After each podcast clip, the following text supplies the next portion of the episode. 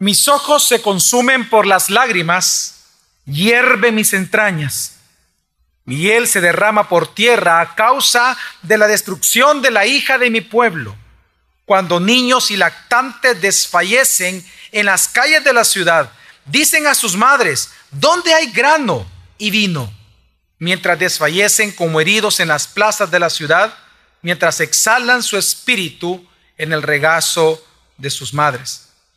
Las manos de mujeres compasivas cosieron a sus propios hijos, que les sirvieron de comida a causa de la destrucción de la hija de mi pueblo. El Señor ha cumplido su furor, ha derramado su ardiente ira y ha encendido un fuego en Sión que ha consumido sus cimientos. Lo más difícil en la vida de un creyente es sufrir a causa de las pruebas de nuestra fe. No vamos a negar que el sufrimiento que viene por las pruebas de fe es duro y es difícil, porque a toda prueba de fe le acompañan tentaciones. Tentaciones de dudar de Dios, de pensar de que Dios ha sido vencido, de que Él no está con nosotros, tentaciones de pensar que estamos solos y hemos sido abandonados. No solamente es el dolor que experimentamos lo difícil, sino la tentación que acompaña al dolor. Pero aún más difícil que las pruebas de fe es el castigo de Dios. Si hay algo que nos enseña la escritura que no es lo mismo sufrir una prueba de fe que sufrir por nuestros pecados. No es lo mismo una prueba de fe que ser disciplinados o castigados por Dios como juicio por nuestros pecados. Son dos cosas muy diferentes. Y estoy hablando de cristianos, no estoy hablando del impío, estoy hablando de cristianos. No es lo mismo que un cristiano sufra a causa de una prueba de fe, que un cristiano sufra las consecuencias de sus propios pecados a manera de juicios o disciplina que Dios envía precisamente para que se arrepienta de esos pecados. En la historia de Israel, nosotros vemos en el Antiguo Testamento que la peor hora que enfrentó en su historia fue la destrucción y el exilio en el 586 antes de Cristo. Hasta el día de hoy no ha habido sufrimiento más grande sin precedentes como la destrucción del templo, la destrucción de la ciudad y el ser enviados al exilio por mano de Babilonia. Ellos no solamente perdieron la tierra prometida, no solamente fueron asesinados, no solamente el templo fue destruido y no solamente fueron llevados al exilio, sino que resulta que cuando comienzan a reflexionar las razones de todo esto, se dieron cuenta que su enemigo acérrimo no era Nabucodonosor, rey de Babilonia en aquel momento, sino que resulta que el enemigo de ellos era su propio Dios. Dios se volvió el enemigo de su pueblo. Y es lo que nos enseña hoy el libro de lamentaciones. El escritor de lamentaciones compone cinco poemas, son, son cinco capítulos, lamentaciones es muy pequeño, son cinco poemas en donde él escribe para expresar su profundo dolor y su lamento por lo que sus ojos estaban presenciando al ver la destrucción de su ciudad, de la hermosa Jerusalén, de la hija de Sión, del templo de Dios, el asesinato de sus compatriotas y, la, y el envío al exilio de los otros que quedaron vivos. Así, el libro de Lamentaciones, que son cinco poemas, es un libro que nos enseña que Dios es un implacable enemigo de aquellos que pisotean su palabra y su gracia, pero que también ese mismo Dios es un Dios rico en gracia y en misericordia, un Dios fiel al pacto con sus elegidos. Por eso la pregunta que este día el libro de lamentaciones responderá es, ¿Qué podemos hacer cuando Dios nos está castigando por causa de nuestros pecados? El libro de lamentaciones responderá, de hecho, varias preguntas. La principal es, ¿qué podemos hacer usted y yo cuando estamos siendo quebrantados, disciplinados, bajo juicio de Dios, castigados por nuestros pecados? ¿Quién puede consolar a un hijo de Dios cuando Dios es quien lo está quebrantando? ¿Quién puede ayudar a un hijo de Dios cuando es Dios mismo quien lo está quebrantando? ¿Qué puede hacer el justo cuando está siendo castigado por su padre? ¿Qué puede esperar un creyente cuando su padre lo está castigando? Este día, la manera en que vamos a desarrollar la instrucción de este libro es en tres partes. Porque el libro de, lamentaciones contiene tres grandes partes. Lo podemos ver así. El capítulo 1 y 2 nos va a hablar del desconsuelo y el profundo lamento que surge de la boca y del corazón de aquel que sufre el castigo de Dios por sus propios pecados. Luego vamos a ver en el capítulo 3 la esperanza que surge en el corazón del que sufre cuando observa la grandes misericordia de Dios.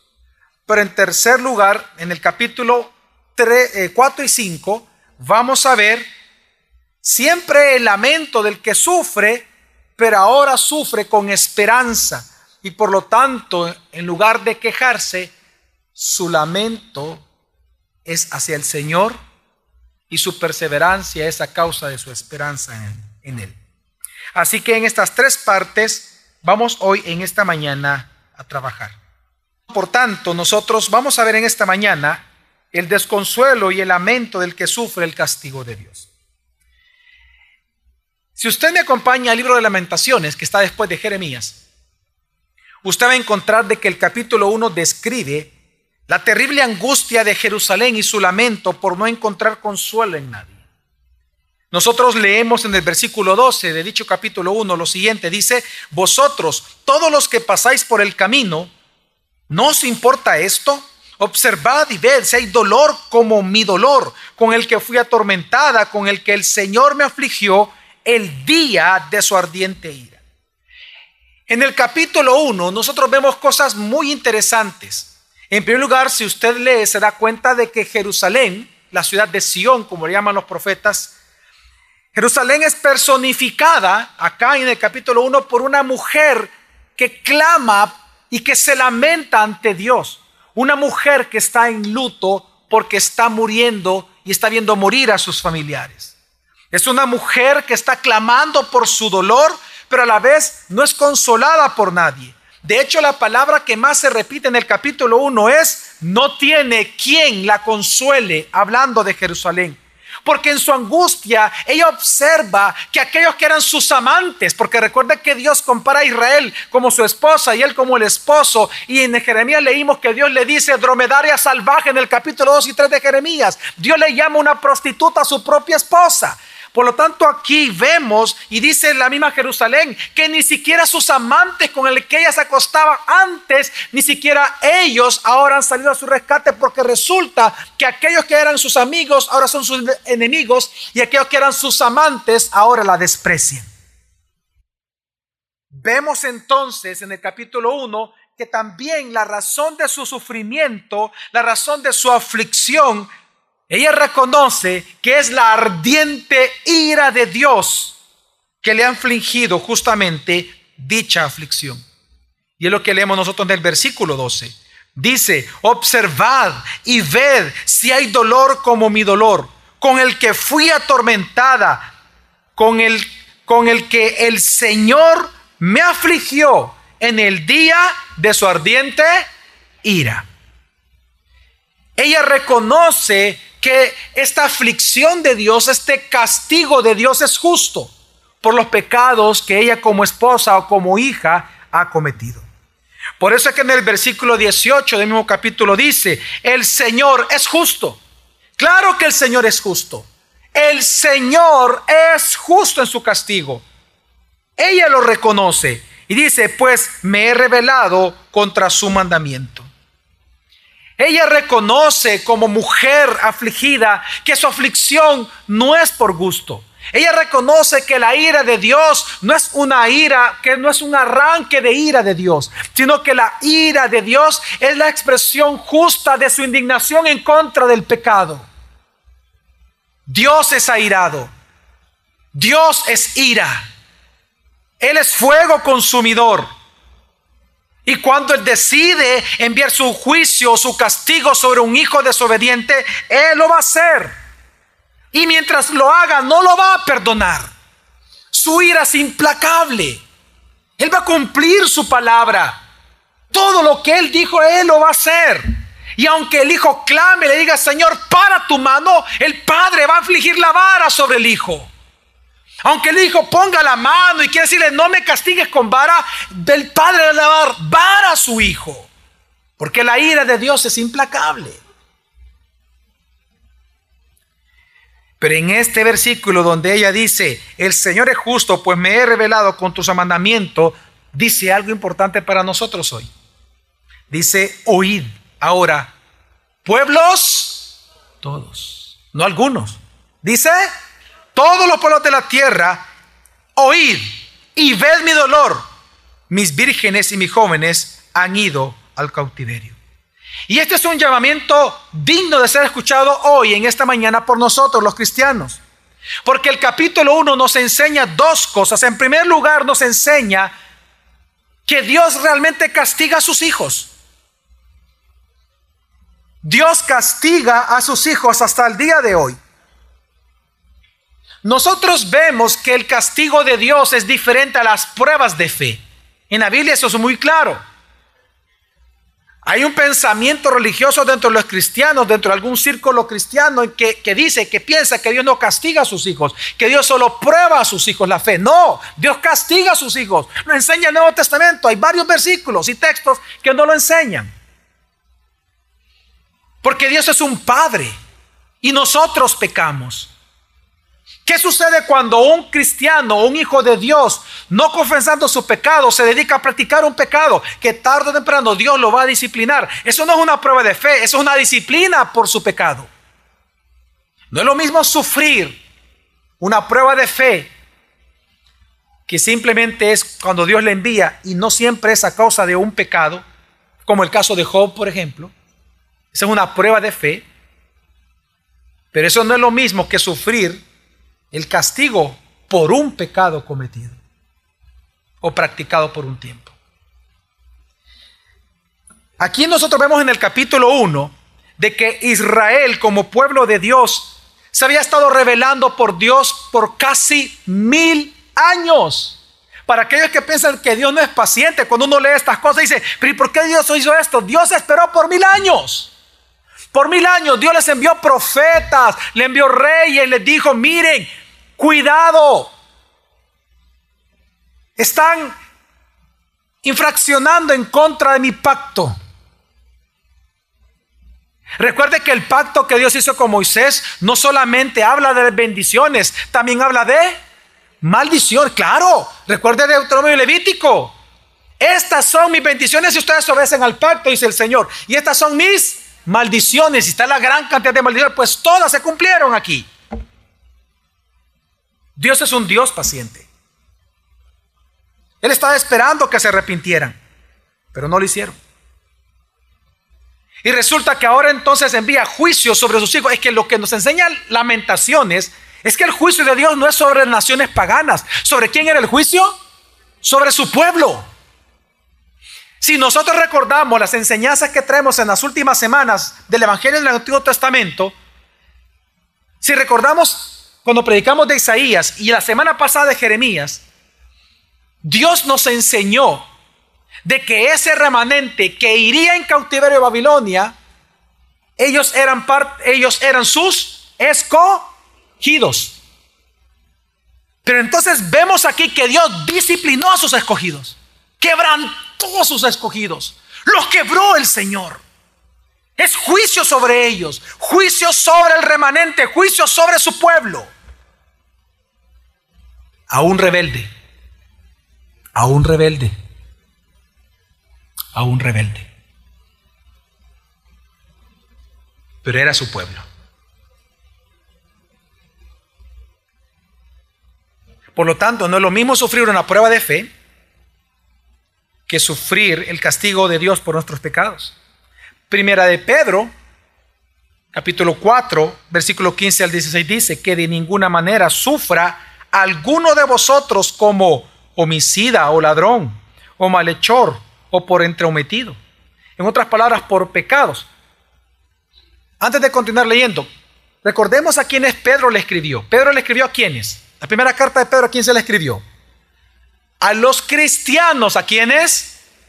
No eran inconversos, eran convertidos a cristianos que por la persecución que Nerón comenzó después de, que muchas provincias de Roma, de las 14, muchas fueron quemadas por el gran incendio, que él culpa a los cristianos de haberlo iniciado. Yo sabemos en la historia que eso nunca pasó por, por los cristianos, no que fueron ellos mismos. Resulta que comienzan a perseguir a los cristianos y los cristianos que estaban en Roma se ven obligados a huir. Y ellos se fueron a Poncio, a Galacia, a Bitinia, a Capadocia, lo que hoy es Turquía, enfrente del mar Mediterráneo. Ellos estando entonces allí, viene el apóstol Pedro como pastor de ellos y les escribe esta carta es a cristianos que están en sufrimiento. Y a ellos les dice que de ninguna manera sufra alguno de vosotros como homicida, ladrón, malhechor o entrometido en otras palabras. No sufran por pecados. Luego dice, pero si alguno sufre como cristiano, que no se avergüence, sino que como tal glorifica a quién? A Dios. Pero luego dice en el versículo 17, porque es tiempo de que el juicio comience por la casa de Dios. La diferencia entre el juicio de Dios, es decir, el castigo de Dios por el pecado de un hijo, versus el castigo de Dios por los pecados de alguien que no es hijo, es decir, de un inconverso, la diferencia es que este juicio de Dios sobre sus hijos nunca es para destrucción, es para su purificación, para que Él se arrepienta y se regrese al Señor. Mientras que en el caso de los juicios de Dios contra los impíos es para su destrucción total y para que ellos paguen eternamente el precio de su pecado. ¿Me voy a entender, hermanos? Hay una gran diferencia. Hay una gran diferencia. Y yo sé que todos aquellos que son papás y mamás entienden este punto de parte del Señor. Todos los que somos padres sabemos que cuando uno disciplina a su hijo, a uno para empezar le duele disciplinar a sus hijos. ¿Sí o no? Y aunque ellos pongan la mano, uno va a seguir qué? Se supone que uno va a seguir qué? Dándole la vara aunque él ponga la mano. La vara viene porque viene. Pero uno por qué lo hace? Para que ellos se pierdan o para que ellos se vuelvan obedientes. Pero siempre son qué? Hijos. Antes de la vara, durante la vara y después de la vara, siempre han sido qué? Hijos. Y es lo que nosotros vemos aquí también en la escritura. Lo segundo que nos enseña el capítulo 1, también de lamentaciones, es que cuando Dios decide castigar o disciplinar a un hijo por sus pecados, no hay quien le consuele a este hijo de Dios. No hay nada que pueda consolar a alguien que está siendo quebrantado por Dios. No hay consuelo en Satanás. Lamentaciones capítulo 1, versículo 2 dice, amargamente llora en la noche y las lágrimas corren por sus mejillas. No hay quien la consuele entre todos sus amantes. Todos sus amigos la han traicionado, se le han convertido en enemigos. Hermanos y hermanas, esta es la triste realidad de aquellos que ponen carne por brazo. Esta es la triste realidad de aquellos que confían más en sus propios criterios, en sus bienes materiales, en su propia sabiduría, en sus contactos, en su astucia, más que en la gracia de Dios y en los sabios mandamientos de Dios. Dios, por medio del profeta Isaías, por medio del profeta Jeremías y otros más, advirtió a los reyes de Jerusalén, a los reyes de Israel, a los reyes de Judá, a los reyes de Israel, que no confiaran en Egipto, en Siria, en Asiria y luego en Babilonia, en Edom, en Moab. Dios les dice, no confíen en ellos. No hagan pactos militares económicos con los impíos.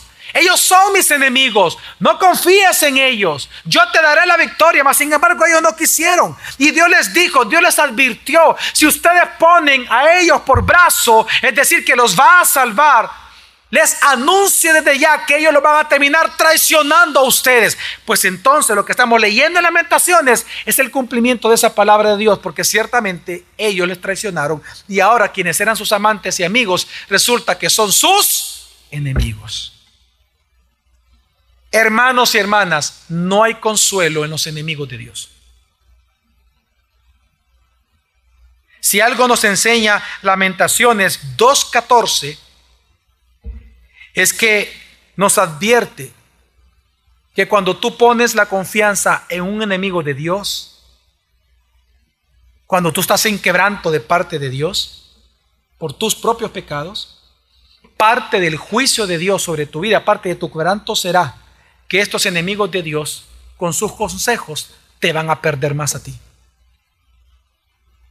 Porque sus consejos no solamente no serán sabios, sino que son falsos consejos que surgen de la misma mente satánica. Es un consejo animal, terrenal y diabólico. No hay consuelo en Satanás. No hay consuelo en los enemigos de Dios. Cuando tú estás siendo quebrantado por Dios por tus pecados ocultos que nunca quisiste confesar,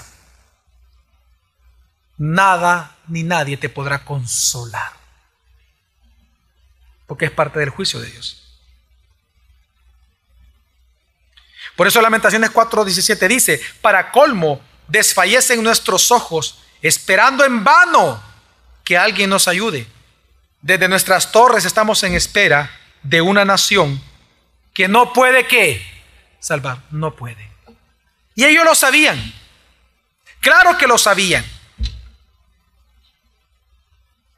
Porque Dios les había advertido por casi mil años que no dejaran el pacto. Ahora, luego de esto encontramos el capítulo 2. En el capítulo 2 de Lamentaciones vemos al escritor nuevamente lamentándose, pero ahora por la destrucción de la ciudad, por la muerte de sus niños, por la muerte de sus jóvenes, por la muerte de las mujeres, por la muerte de los sabios, la esclavitud de ellos, por la destrucción del templo. Por eso es que si en el capítulo 1 la palabra que más se repetía era no hay quien la consuele. En el capítulo 2 la palabra que más se repite es Dios destruyó. Y este es el lamento del capítulo 2, que Dios fue quien destruyó su propio templo, su propia ciudad, la que él tanto amó, la que él cuidó, la que en Isaías se le llama la viña que él amó, que él plantó una cepa especial, pero resulta que la cepa se volvió amarga. Por eso es que en Lamentaciones 2.15 dice el escritor, baten palmas contra ti todos los que pasan por el camino, silban y mueven sus cabezas contra la hija de Jerusalén diciendo, ¿es esta la ciudad de la cual decían la perfección de la hermosura, el gozo de toda la tierra? Y la gran ciudad que era parte de la gloria de Dios en la tierra, resulta que ahora es el escarnio de todas las naciones. Por eso es que en el capítulo 1, regresando al capítulo 1, si la pregunta que nunca se responde es, ¿quién puede consolar a Jerusalén bajo el juicio de Dios? La pregunta que surge en el capítulo 2 es, está en el versículo 2.13, dice al final, ¿quién te podrá sanar? Así que en los primeros dos capítulos, lo único que vemos son lamentaciones, puras lamentaciones. No hay esperanza, hay mucho dolor. En dos capítulos, dos preguntas que no se responden. ¿Quién te podrá consolar? ¿Y quién te podrá qué? Sanar. En estos dos capítulos no hay quien responda. Porque la respuesta se encuentra en el capítulo 3, que nos dice que la esperanza del que sufre está en la misericordia de Dios quien te está quebrantando a ti. Si en el capítulo 1 nosotros vimos que Jerusalén es personificada por una mujer de luto, en el capítulo 3 vemos ahora que el escritor se pone como un personaje que sufre. Y aparece un misterioso personaje, un sufriente. Un sufriente que dice en el versículo 1, yo soy el hombre que ha visto la aflicción bajo la vara de su furor. Y digo que es de manera extraña porque si usted comienza a leer del versículo 1 al 17, usted va a encontrar que este hombre que sufre, que ha visto la vara de Dios sobre sí mismo, Ocupa palabras como los salmos que hablan de un siervo que sufre.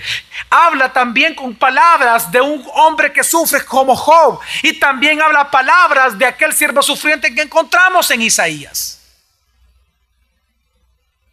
Un hombre interesante.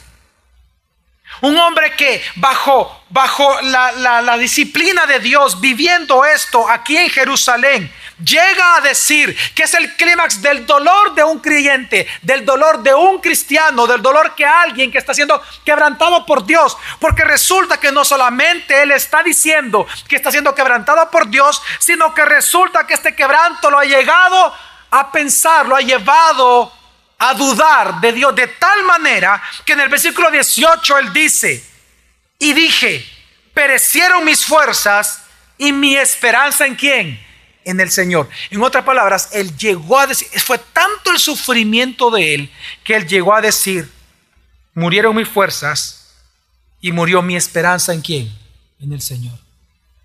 No hay peor hora en la vida de un cristiano que cuando su esperanza en el Señor ha muerto.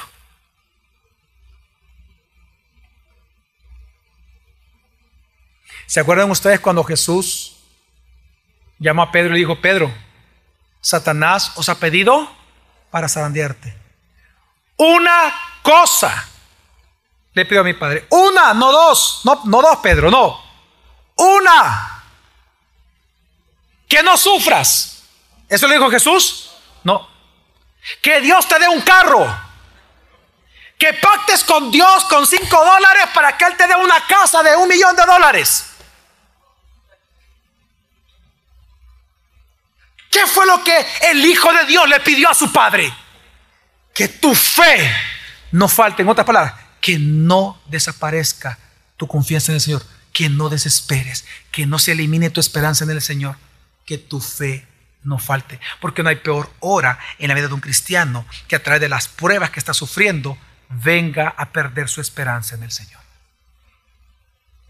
Dios mío, Dios mío, porque me has abandonado.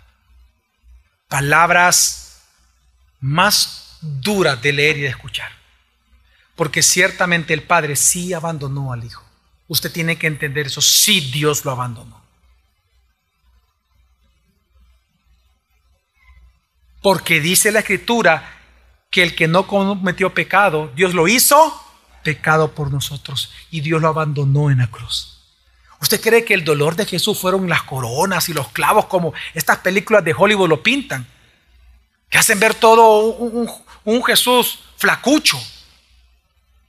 Y que está, ay, ay, por los clavos. Hermano, tú tienes que entender el dolor de Jesús, del Hijo de Dios. El dolor no eran únicamente los clavos. Eso, perdóneme, cualquiera lo podía soportar en ese momento, en esas circunstancias. A los demás se les quebraron los huesos, a Jesús no se le quebraron los huesos por mandato del Señor. Usted entiende el dolor y sufrimiento de Jesús. Hoy en día se está haciendo una obra teatral del sufrimiento de Cristo y lo que le ponen eh, para mover sus emociones es que usted llore por las espinas. Y No, no, no, es que ese no fue el sufrimiento real de Jesús. Jesús sufrió eso, ¿ok? Fue real, perdón. Lo que quiero decirle es que el dolor profundo de Jesús fue el abandono de su Padre porque es el correcto y justo castigo de Dios sobre el pecador. Pues entonces lo que encontramos aquí es un hombre que perdió su esperanza. Pero lo más interesante es que aún en medio de esta desesperanza, dice la escritura, que en algo él recapacitó. Algo en él, algo pasó, que él recapacitó en su sufrimiento y en su desesperanza. ¿En qué? Versículo 21-24 del capítulo 3. Esto recapacitaré en mi corazón. Por lo tanto, ¿ahora qué? Esperaré en el Señor. Hoy habla de esperanza. ¿Por qué él va a esperar? ¿Qué fue lo que él entendió? ¿Qué fue lo que él recordó? ¿En qué fue lo que él recapacitó? Versículo 22. ¿Qué? Por la misericordia del Señor no hemos sido consumidos, porque nunca decayeron sus misericordias. Nuevas son cada mañana. Grande es tu fidelidad. Mi porción, por tanto, es el Señor, dijo mi alma. Por tanto, en él esperaré. La gran enseñanza es esta que cuando Dios ha sido quien por disciplina te está quebrantando por tus pecados, Él es el único que puede consolarte, sanarte y darte esperanza, porque Él es quien es soberano sobre tu sufrimiento. Y esta es la gran paradoja del libro de, las lamentaciones. Esta es la gran paradoja. Este es el clímax de todos los poemas.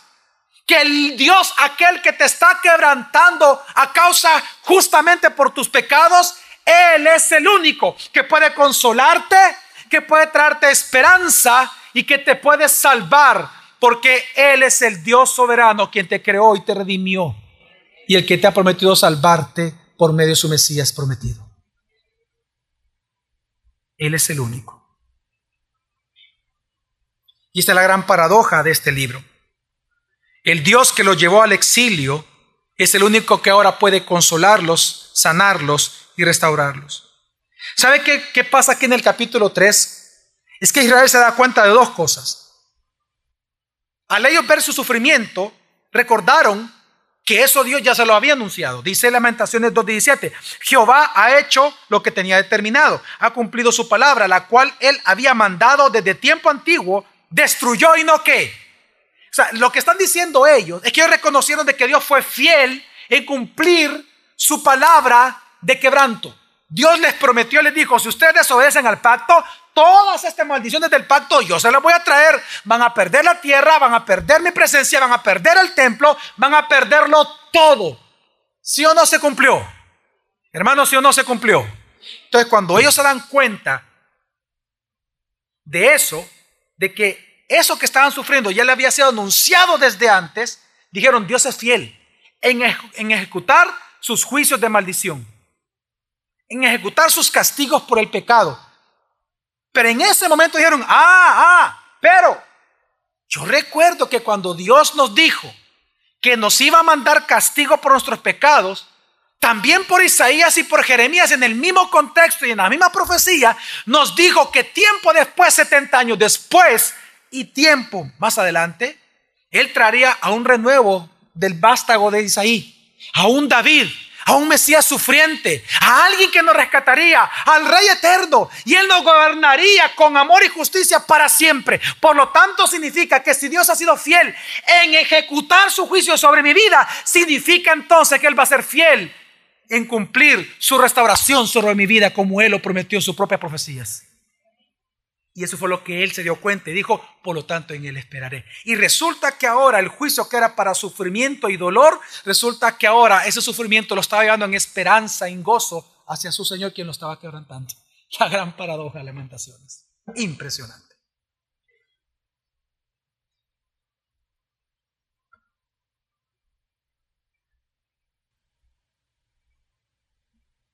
Por eso es que lo que enseña este capítulo es que Israel, al darse cuenta de que Dios fue fiel en cumplir sus advertencias, las maldiciones del pacto, eso también significaba de que Dios cumpliría las promesas de restauración por medio de aquel Mesías rey, siervo sufriente, profetizado por Isaías, y por medio del David, sacerdote y rey prometido por el profeta Jeremías.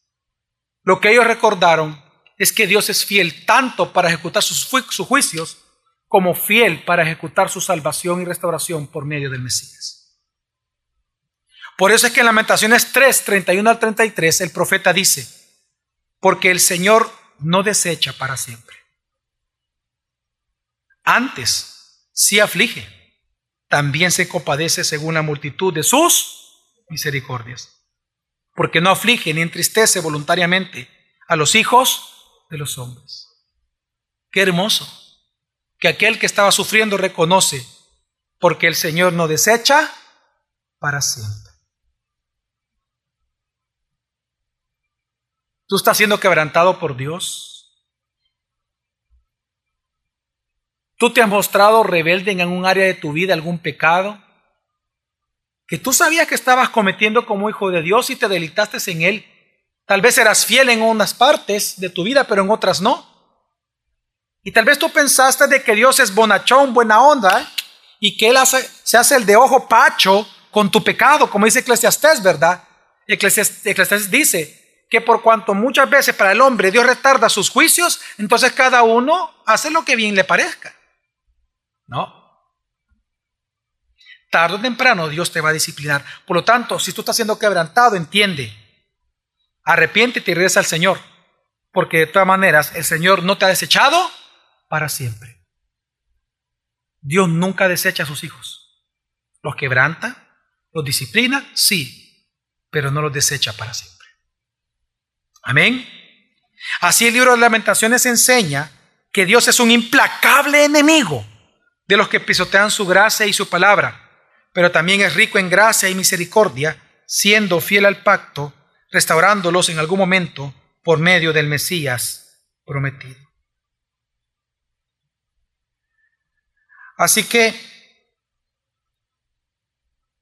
el capítulo 3 nos aconseja que si nuestra esperanza está en Dios, quien nos quebranta, entonces la gran pregunta, ¿qué hacer mientras estamos siendo quebrantados por Dios.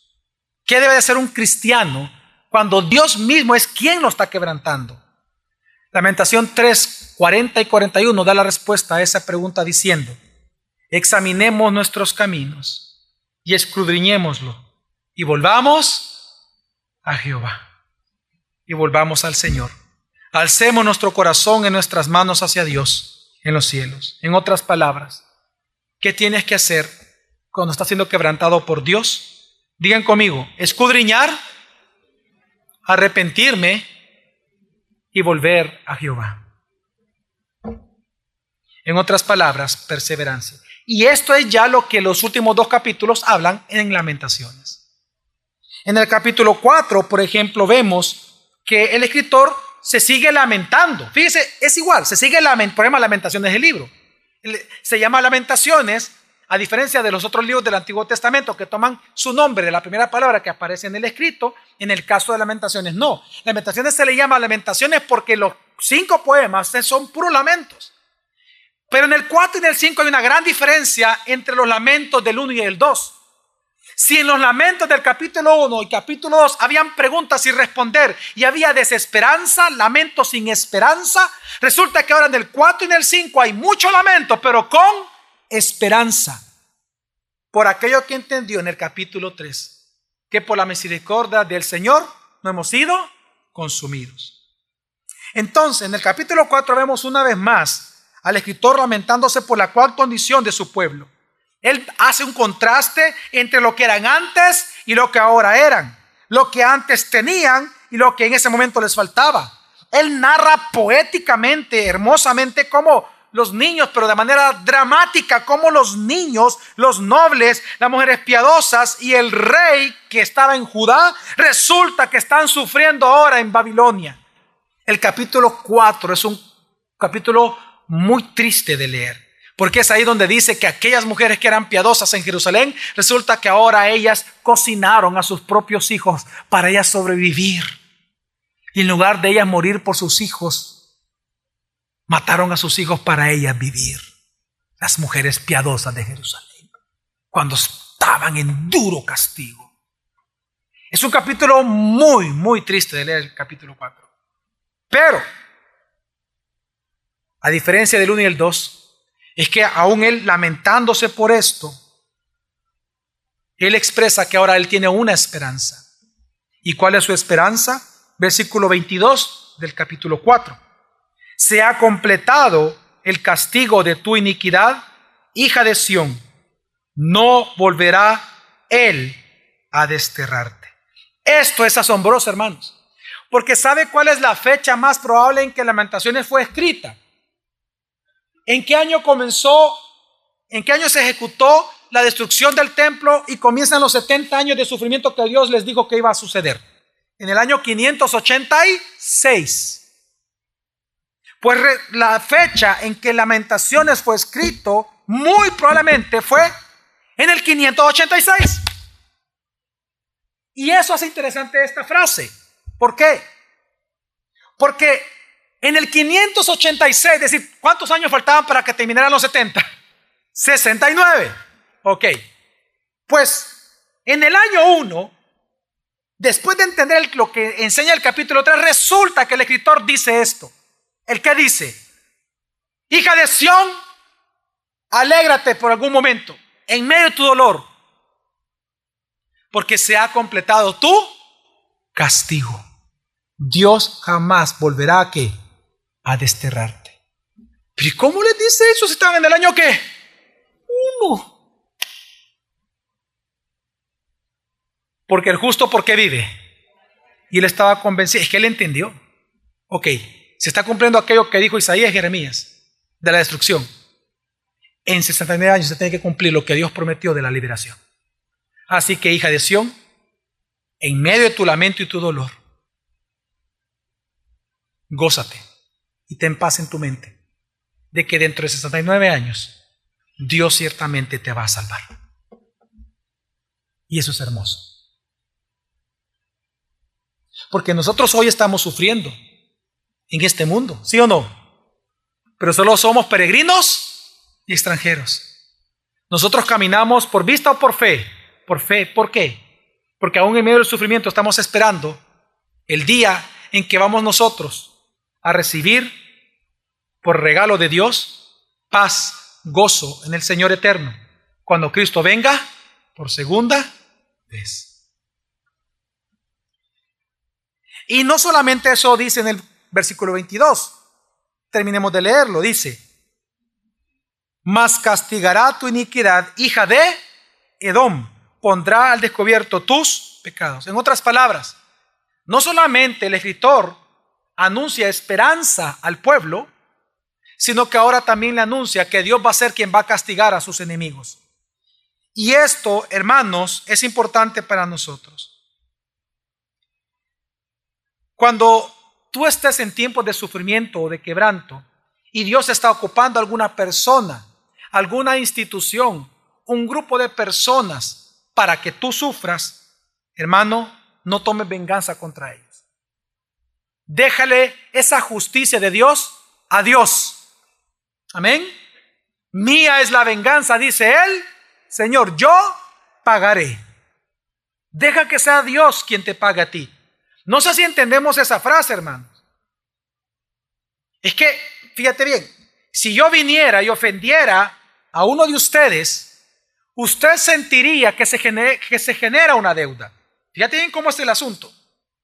Si yo vengo y te ofendo a ti, tú vas a sentir en tu corazón que yo te debo algo. Y tú vas a sentir que lo que, por lo menos lo que yo te debo es una disculpa. Es una deuda. Cada vez que alguien te ofende se genera una deuda. Entonces, esa deuda, tú tienes dos opciones. Si yo te ofendo a ti, o tú me la cobras a mí con tu desprecio, con tu venganza, con que, ah, eh, en el caso de matrimonios, con no tener ya sexo en la cama, con ya no disfrutarse, con que me duele la cabeza, con que voy a llegar tarde a la casa, tengo mucho trabajo, etcétera, etcétera. Tú puedes o tomar venganza, que es cobrar la deuda del que te debe porque te ofendió, o dejar que Dios le cobre a él y que Dios te pague a ti. Yo pagaré, dice el Señor. Él te va a pagar a ti porque la deuda es contra ti. Te deben ellos. Entonces Dios va a tomar venganza sobre ellos para pagarte a ti injusticia. Porque Él sabe que a ti te han dañado. Entonces, cada vez que alguien te hace un daño o una ofensa, se genera una deuda. No la cobres.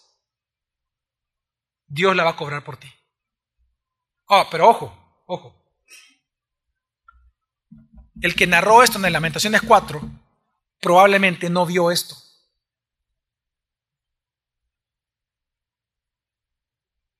¿Qué significa eso?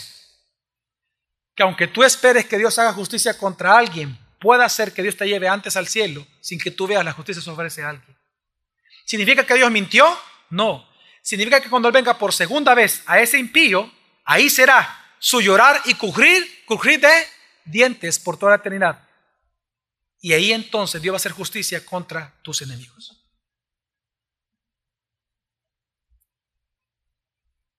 ¿Y cómo termina entonces Lamentaciones, capítulo 5? Bueno, termina con una oración, en donde Dios comienza pidiendo, bueno, perdón, en donde el, el, escritor comienza orando a Dios pidiendo para que Dios se acuerde de ellos, luego vuelve a lamentarse, describe el lamento, el dolor que está sufriendo al ver la destrucción de su ciudad, pero termina con esperanza, él asegurando la soberanía de Dios de la manera siguiente. Lamentaciones 5, 19 al 21 dice, Mas tú, oh Señor, reinas para siempre. Tu trono permanece de generación en generación. Restauranos a ti, oh Señor, y seremos qué? Restaurados. Renueva nuestros días como de antaño. Y esta palabra renueva es especial en hebreo. Porque la palabra renovar o renueva en hebreo es volver a ser establecidos pero sobre una base totalmente nueva. En otras palabras, esta persona entendió algo en su lamento y por lo cual oró. ¿Qué oró?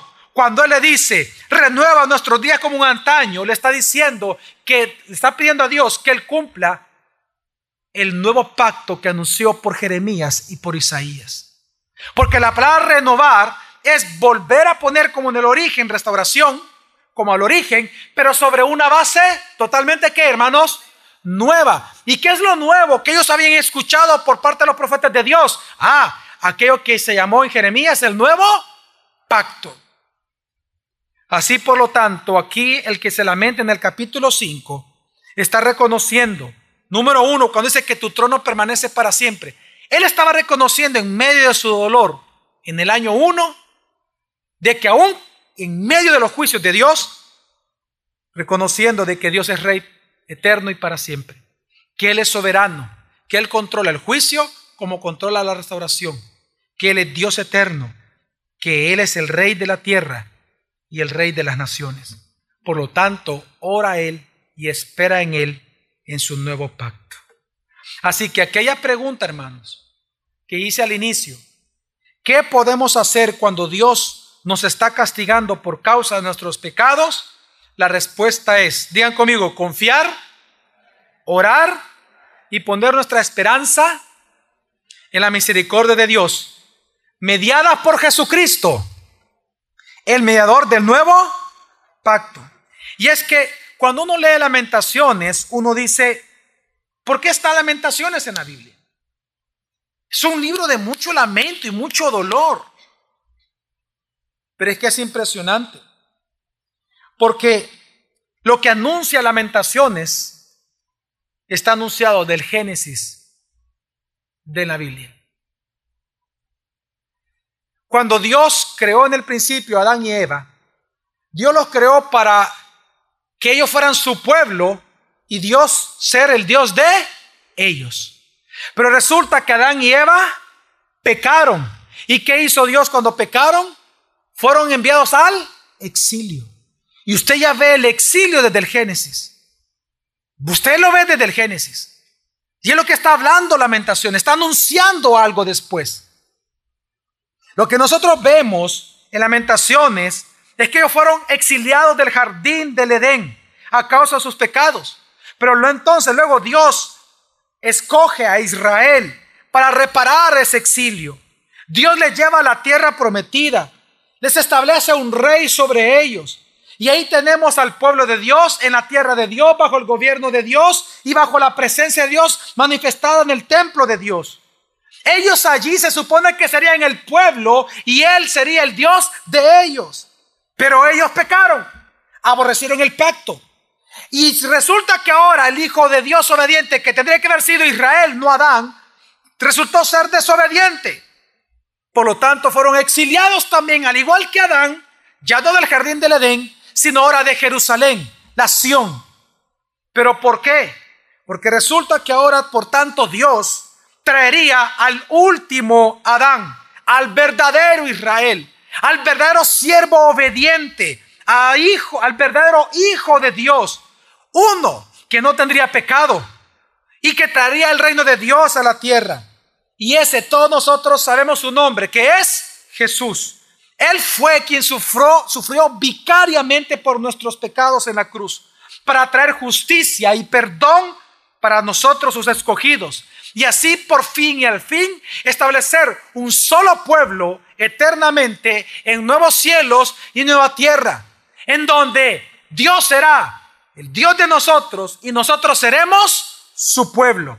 Hermanos y hermanas, sabemos que aún vemos rebelión en la tierra la humanidad está llena de pecado, pero nosotros, al igual que Israel en aquel momento, solo que en una condición ya de redimidos, estamos esperando y sabemos que Jesús vendrá por segunda vez. Y allí entonces serán los juicios y también la restauración de todas las cosas. Sabemos que cuando Cristo venga por segunda vez se va a cumplir al fin y por fin aquello que fue anunciado desde Génesis. Lo que dice Apocalipsis 21, 3 al 4. Entonces oí una gran voz que decía desde el trono, y aquí el tabernáculo de Dios está entre los hombres, y él habitará entre ellos, y ellos serán su pueblo, y Dios mismo estará entre ellos, y él enjugará toda lágrima de sus ojos, y ya no habrá muerte, ni habrá más duelo, ni clamor, ni dolor, porque las primeras cosas han pasado. Hermanos y hermanas. La idea central del libro de Jeremías es mostrar que ante el desconsuelo por la destrucción de la ciudad por juicio de Dios, el escritor confía y pone su esperanza en las misericordias de Dios. Él reconoce el pecado de su pueblo y ora por la salvación de su pueblo, pero basado en un nuevo pacto.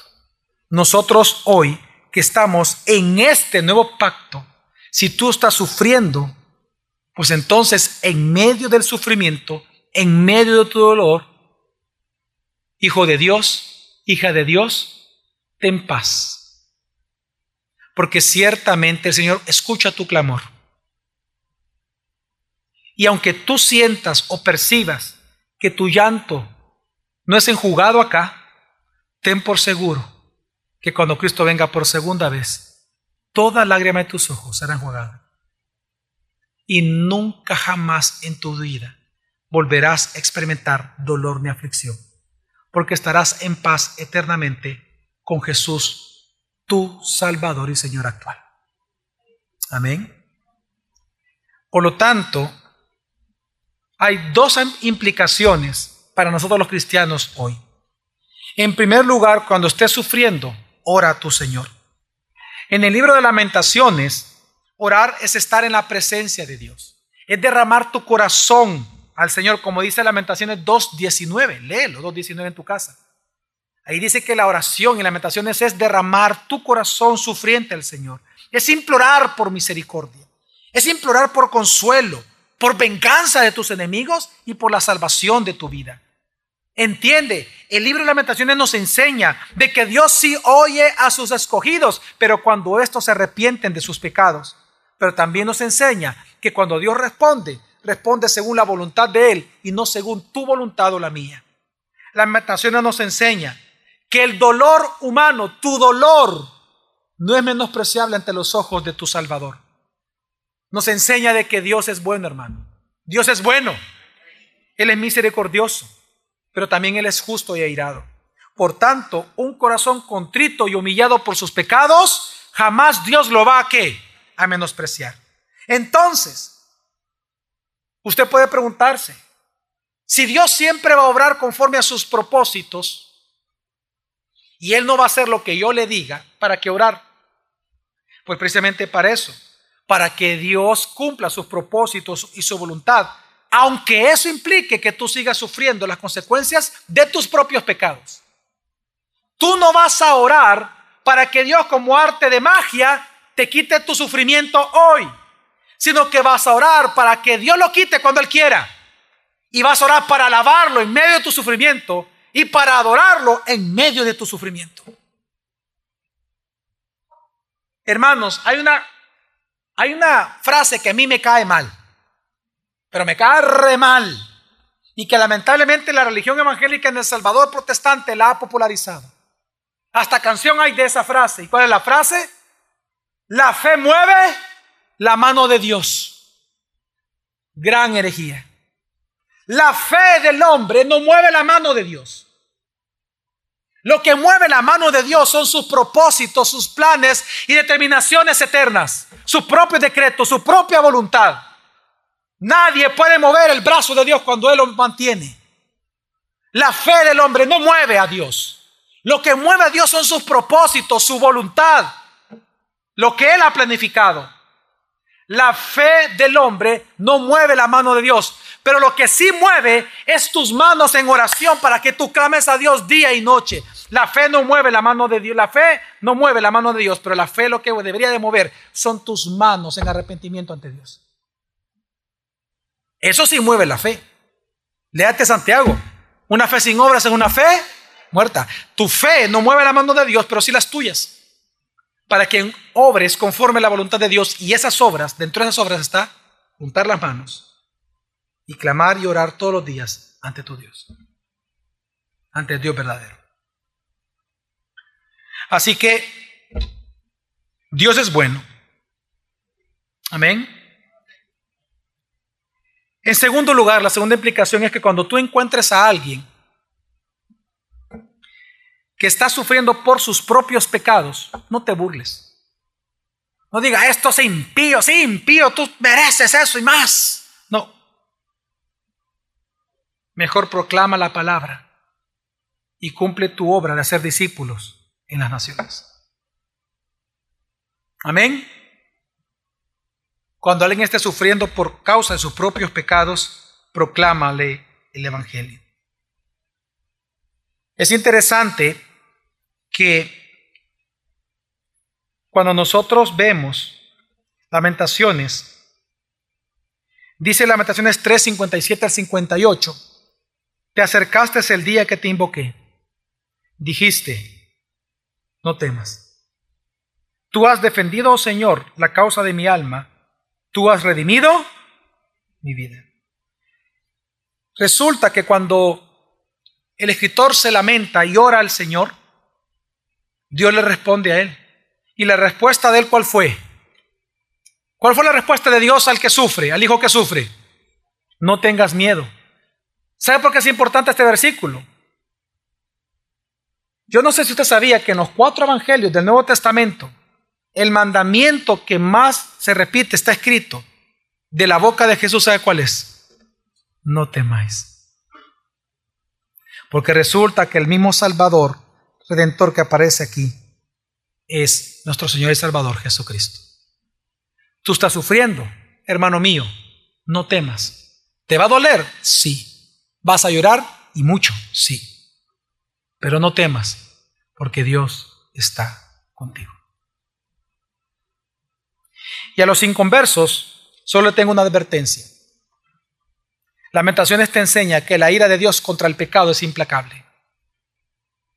Si tú no te arrepientes de tus pecados, pasarás eternamente como juicio de Dios en el lago de fuego purgando, pagando, no purgando, pagando eternamente por tus pecados. Mateo 10:28 dice, y no temáis a los que matan el cuerpo, pero no pueden matar el alma más bien temed a aquel que puede hacer perecer tanto el alma como el cuerpo en el infierno. Aquí está hablando de Dios. No le tengas miedo a las maras. No le tengas miedo a aquel que te amenaza con matarte. Mejor teme a aquel que después de que te mate, o si te van a matar o no el día que mueras, Él te puede enviar tu alma eternamente al infierno. El único en la Biblia que tiene tal autoridad y poder es Dios triuno.